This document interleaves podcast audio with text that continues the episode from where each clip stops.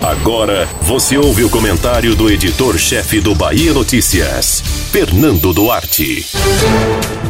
O Brasil vive nos limites de suas instituições, que não necessariamente estão funcionando plenamente como fingimos há um bom tempo. O episódio envolvendo o deputado federal Daniel Silveira é a ponta do iceberg do momento delicado que a República vive.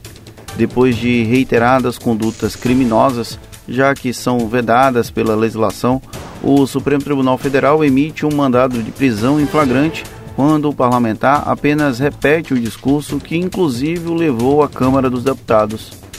No cerne desse problema, temos um terreno fértil para a conduta de ódio insuflada por Daniel. Eleito com base no efeito Bolsonaro em 2018, a cena patética da placa de homenagem à vereadora Marielle Franco sendo quebrada foi responsável por levá-lo ao estrelato. O desrespeito a Edil Morta meses antes rendeu votação que o garantiu como parlamentar. Ele chegou à Câmara para fazer esse papel e o fez com louvor, vide o grande número de apoiadores que endossaram as críticas ao STF. O ex-policial militar se orgulha por condutas delitivas enquanto esteve na corporação isso não impactou no registro de candidatura, na eleição e na diplomação. O Brasil inteiro assistiu à ascensão de figuras desprezíveis como Daniel Silveira, com viés de que são manifestações da democracia. No entanto, na primeira oportunidade disponível, o parlamentar e seus pares que pensam da mesma forma não hesitam em colocar em xeque a organização democrática brasileira.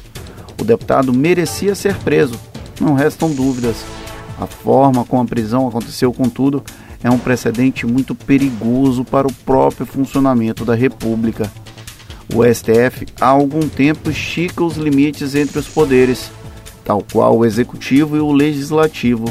O sistema de freios e contrapesos que permeia a nossa Constituição parece ter ficado em segundo plano para dar vazão à normalização dos constantes ataques à democracia.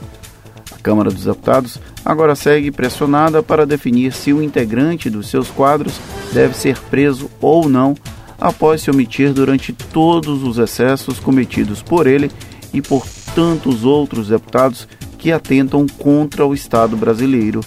São jogos de poder que parecem não afetar o dia a dia da população, mas que têm condições de provocar uma ebulição social difícil de controlar. A prisão ou a liberdade de Daniel Silveira pouco importa para a nação. Ele deveria ser tratado como o párea que ele é. As consequências e os comportamentos das instituições a partir do episódio são que realmente vão importar a partir de agora. Você ouviu o comentário do editor-chefe do Bahia Notícias, Fernando Duarte.